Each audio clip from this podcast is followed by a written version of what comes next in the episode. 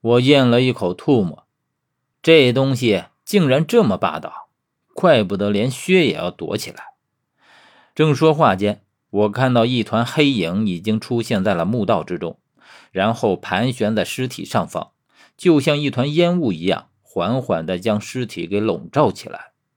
我只看见黑压压的一片翅膀兀自拍动着，似乎在争抢食物。这东西常年生长在墓中，很少能有这样的口福。本来极其残忍的事儿，可是却被薛这样淡然的说出来。我第一次觉得，生命在他的眼里就是这般的不堪吗？就算这个人是关中帮的人，很可能我们遇见还会成为敌人。可是面对生命，我从来都无法漠视。虽然他现在已经是一个死人了。我只看见这些黑色的血尸焰将尸体团团围住，就像一只更为巨大的血尸焰躺在地上扑动着翅膀一样。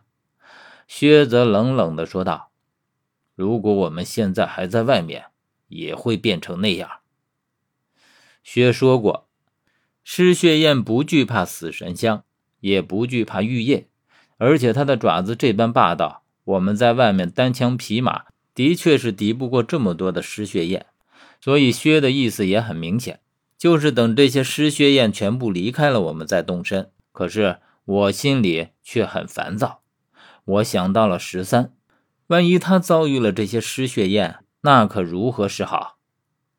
呃，这些失血焰究竟是从哪里飞出来的？嗯，这不一定，失血焰喜欢阴气重的地方。这地方到处都弥漫着浓重的阴气，看他们飞出来的时间，不是在配电，就是在寝殿。而我现在丝毫没有了空间感。那我们现在是在哪儿？如果准确的说起来，我们还在明殿的范畴。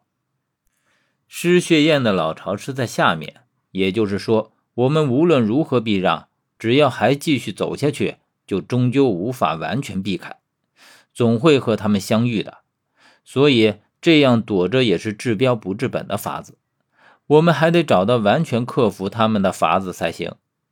我把自己的想法说了，薛却说：“只要有血尸焰存在的地方，就会生长着一种同样喜阴的植物，我们把它称之为尸血液。它的汁液用来对付尸血焰。”极其有效，所以我们只需要等这里的尸血焰散了，找到尸血液，将它的汁液涂在身上就行了。听薛这么说，我才长长的舒了一口气。俗话说“一物降一物”，通常在长着荨麻的地方，总会长着蛇信草，所以在有尸血焰的地方会生长着尸血液，那也就不足为奇了。可是薛说到这里的时候，却顿了顿，然后他依旧用不变的表情说：“我可能忽略了一些关键的线索。啊，是什么线索这么重要？”我想起了力的印章，尸血焰却十分惧怕。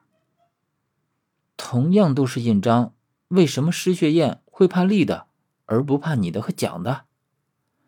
薛却没有和我详细解释，他只是说：“我们手中的印章作用各不相同，只是力的印章我也只见过一次，所以没有什么印象。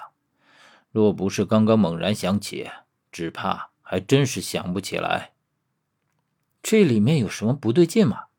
尸血焰惧怕他的印章，只能说明他可以畅通无阻的比我们先下到墓室里。”问题的关键就在这里，可以是任何人先我们一步去到下面，可唯独力不可以。